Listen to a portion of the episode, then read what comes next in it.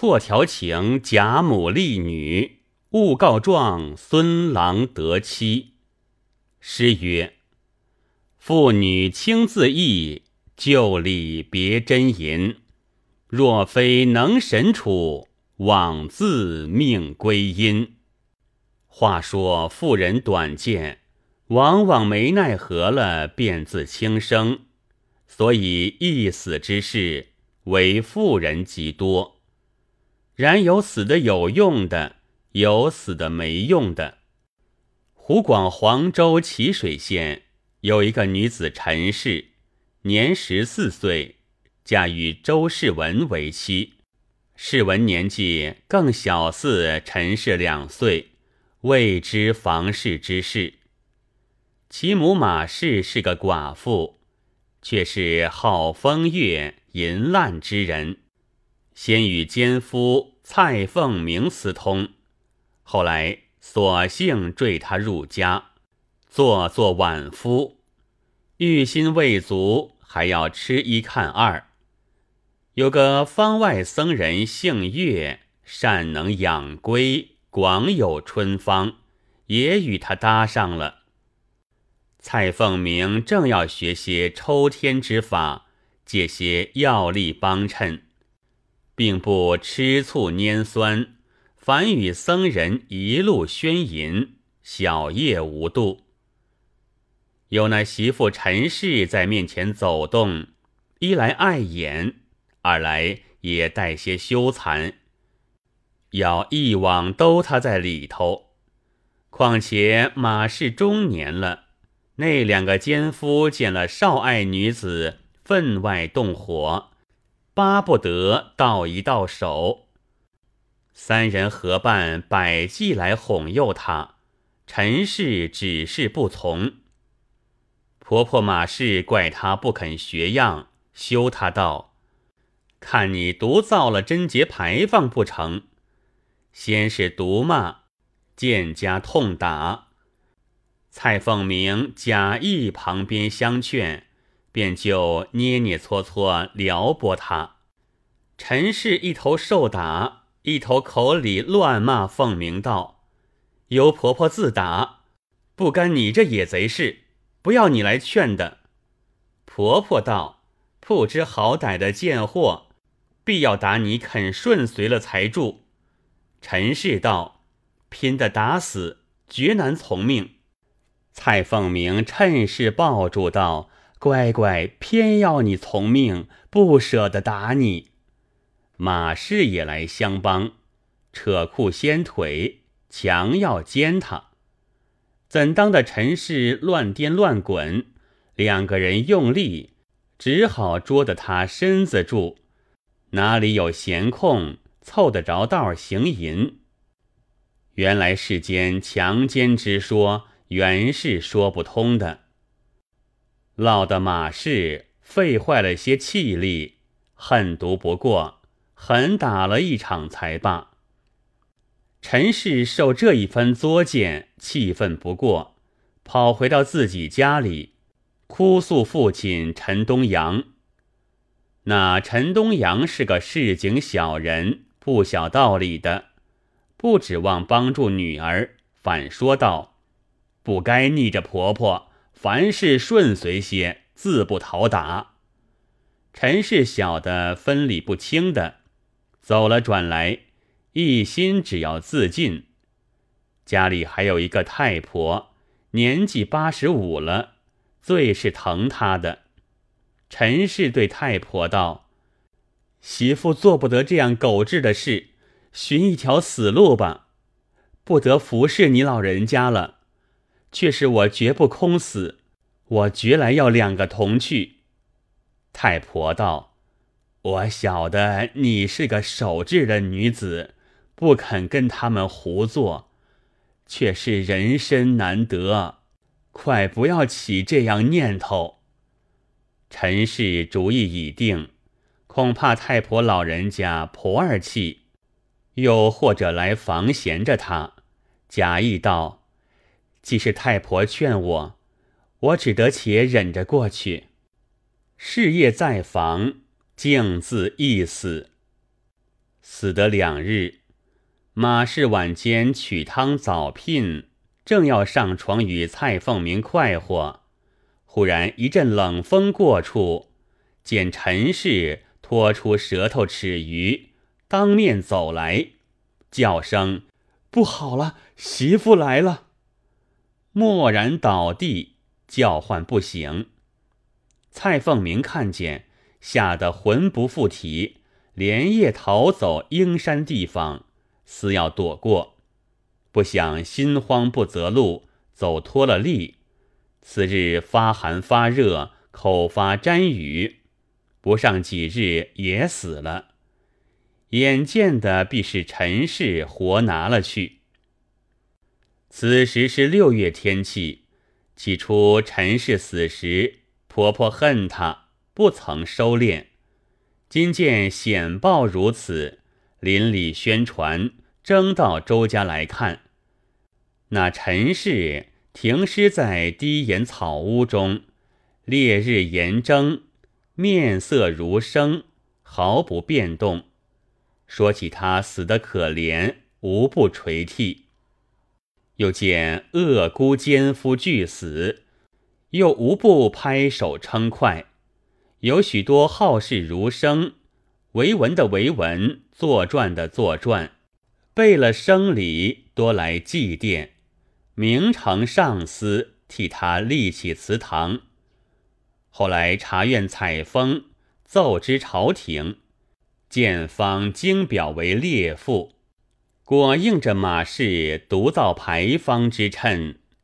这个意思可不是死的有用的了。莲花出水，不染泥淤，君之一死。唾骂在孤。湖广又有承天府景陵县一个人家，有姑嫂两人，姑未嫁出，嫂也未成房，上多是女子，共居一个小楼上。楼后有别家房屋一所，被火焚过，余下一块老大空地，积久。为人堆聚愤秽之场，因此楼墙后窗直见街道。二女闲空，就到窗边看街上行人往来光景。有邻家一个学生，朝夕在这街上经过，貌甚韶秀。二女年距二八，情欲已动，见了多次。未免妄想起来，便两相思语道：“这个标志小官，不知是哪一家的。若得与他同宿一晚，死也甘心。”正说话间，恰好有个卖糖的小厮，唤作四儿，敲着锣在那里后头走来。姑嫂两人多是与他买糖私熟的。楼窗内把手一招，四儿就挑着担走转向前门来，叫道：“姑娘们买糖。”姑嫂多走下楼来，与他买了些糖，便对他道：“我问你一句说话，方才在你前头走的小官儿是哪一家的？”四儿道：“可是那生得齐整的吗？”二女道：“正是。”四儿道。这个是前朝凤家鸽子。二女道：“为何日日在这条街上走来走去？”四儿道：“他到学堂中去读书，姑娘问他怎的？”二女笑道：“不怎的，我们看见问问着。”四儿年纪虽小，倒是点头会意的人，小的二女有些心动，便道。姑娘喜欢这鸽子，我替你们传情，叫他来耍耍，何如？二女有些羞缩，多红了脸，半晌方才道：“你怎么叫的他来？”四儿道：“这鸽子在书房中，我时常挑担去卖糖，即是熟的。他心性好不风月，说了两位姑娘好情，他巴不得在里头的。”只是门前不好来的，却怎么处？二女笑道：“只他肯来，我自有处。四儿道：“包管我去约的来。”二女就在汗巾里解下一串钱来，递与四儿道：“与你买果子吃，烦你去约他一约。只叫他在后边粪场上走到楼窗下来，我们在楼上窗里抛下一个布兜，兜他上来就是。”四儿道：“这等我去说与他知道了，讨了回音来付两位姑娘。”三个多是孩子家，不知什么厉害，欢欢喜喜各自散去。四儿走到书房来寻钱小官，撞着他不在书房，不曾说的，走来回复，把锣敲得响。二女急出来问，四儿便说未得见他的话。二女苦央他再去一番，千万等个回信。四儿去了一会儿，又走来道：“偏生今日他不在书房中，再走到他家里去与他说。”二女又千叮万嘱道：“不可忘了。”自此来去了两番。对门有一个老儿，姓程，年纪七十来岁，终日坐在门前一只凳上，朦胧着双眼看人往来。见那卖糖的四儿在对门这家去了又来，频敲堂锣。那里头两个女子，但是敲锣，就走出来与他交头接耳，想到说只是买糖，一次便了，为何这等藤缠？里头必有缘故。跟着四儿到僻静处，便一把扯住，问道。对门这两个女儿托你做些什么私事？你实对我说了，我与你果儿吃。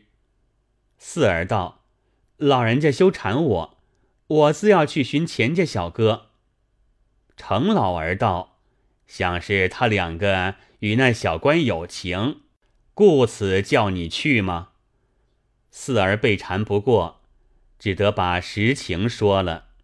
程老儿带着笑说道：“这等今夜若来，就成事了。”四儿道：“却不嫩地。”程老儿笑嘻嘻的扯着四儿道：“好对你说，做成了我吧。”四儿拍手大笑道：“他是女儿家，喜欢他小官，要你老人家做什么？”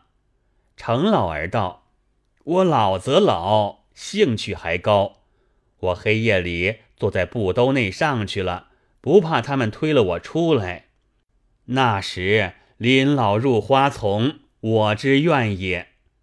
四儿道：“这是我哄他两个了，我做不得这事。”程老儿道：“你若依着我，我明白与你一件衣服穿；若不依我，我去对他家家主说了，还要拿你这小猴子去摆布嘞。”四儿有些着忙了，道：“老爹爹果有此意，只要重赏我，我便假说是钱小官送了你上楼吧。”程老儿便伸手腰间钱袋内摸出一块银子来，约有一钱五六分重，递与四儿道：“你且先拿了这些须去，明日再与你衣服。”四儿千欢万喜。果然不到钱家去，竟诌一个谎，走来回复二女道：“说与钱小官了，等天黑就来。”二女喜之不生，停当了布匹等他，一团春兴。谁知程老儿老不识死，想要剪柳。四儿走来回了他话，他就呆呆等着日晚。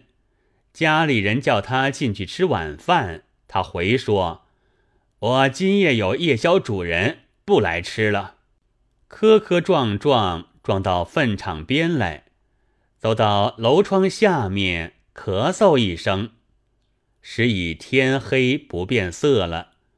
两女听得人声，向窗外一看，但见黑黢黢一个人影，料到是内画来了。几把布来，每人捏紧了一头，放将中断下去。程老儿见布下来了，即都在屁股上坐好。楼上见布中已重，知是有人，扯将起去。那程老儿老年的人，身体干枯，苦不甚重。二女趁着兴高，同力一扯，扯到窗边，正要伸手扶他。楼中火光照出窗外。却是一个白头老人，吃了一惊，手臂所软，不扯不牢。一个失手，程老儿早已头轻脚重跌下去了。二女慌忙把布收尽，颤笃笃的关了楼窗。一场扫兴不在话下。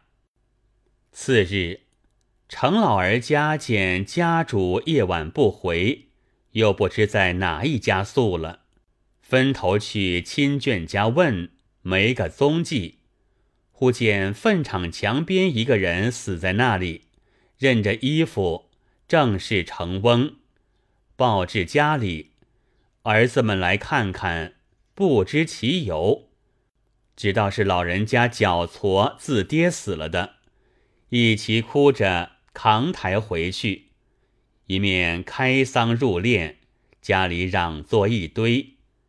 那卖糖的四儿还不晓得缘故，指望讨夜来信息，希冀衣服，忙忙走来，听见里面声喧，进去看看，只见程老儿直挺挺的躺在板上，心里明知是昨夜做出来的，不生伤感，点头叹息。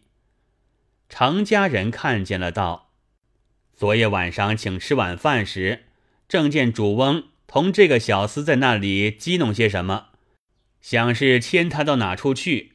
今日却死在墙边，那厢又不是揭露，死的悄气。这小厮必定知情。”众人齐来一把拿住，道：“你不实说，活活打死你才住。”四儿慌了。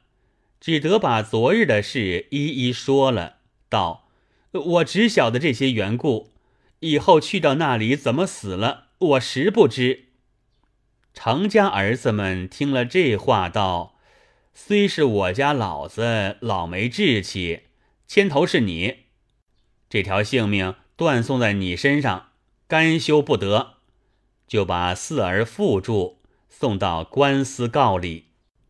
四儿到官。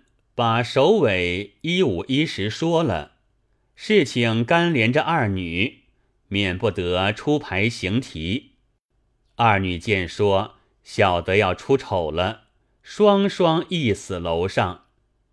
只为一时没正经，不曾做的一点事，葬送了三条性命。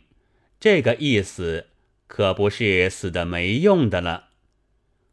二枚瞩目，眷眷恋同，老翁宿孽，彼此中凶。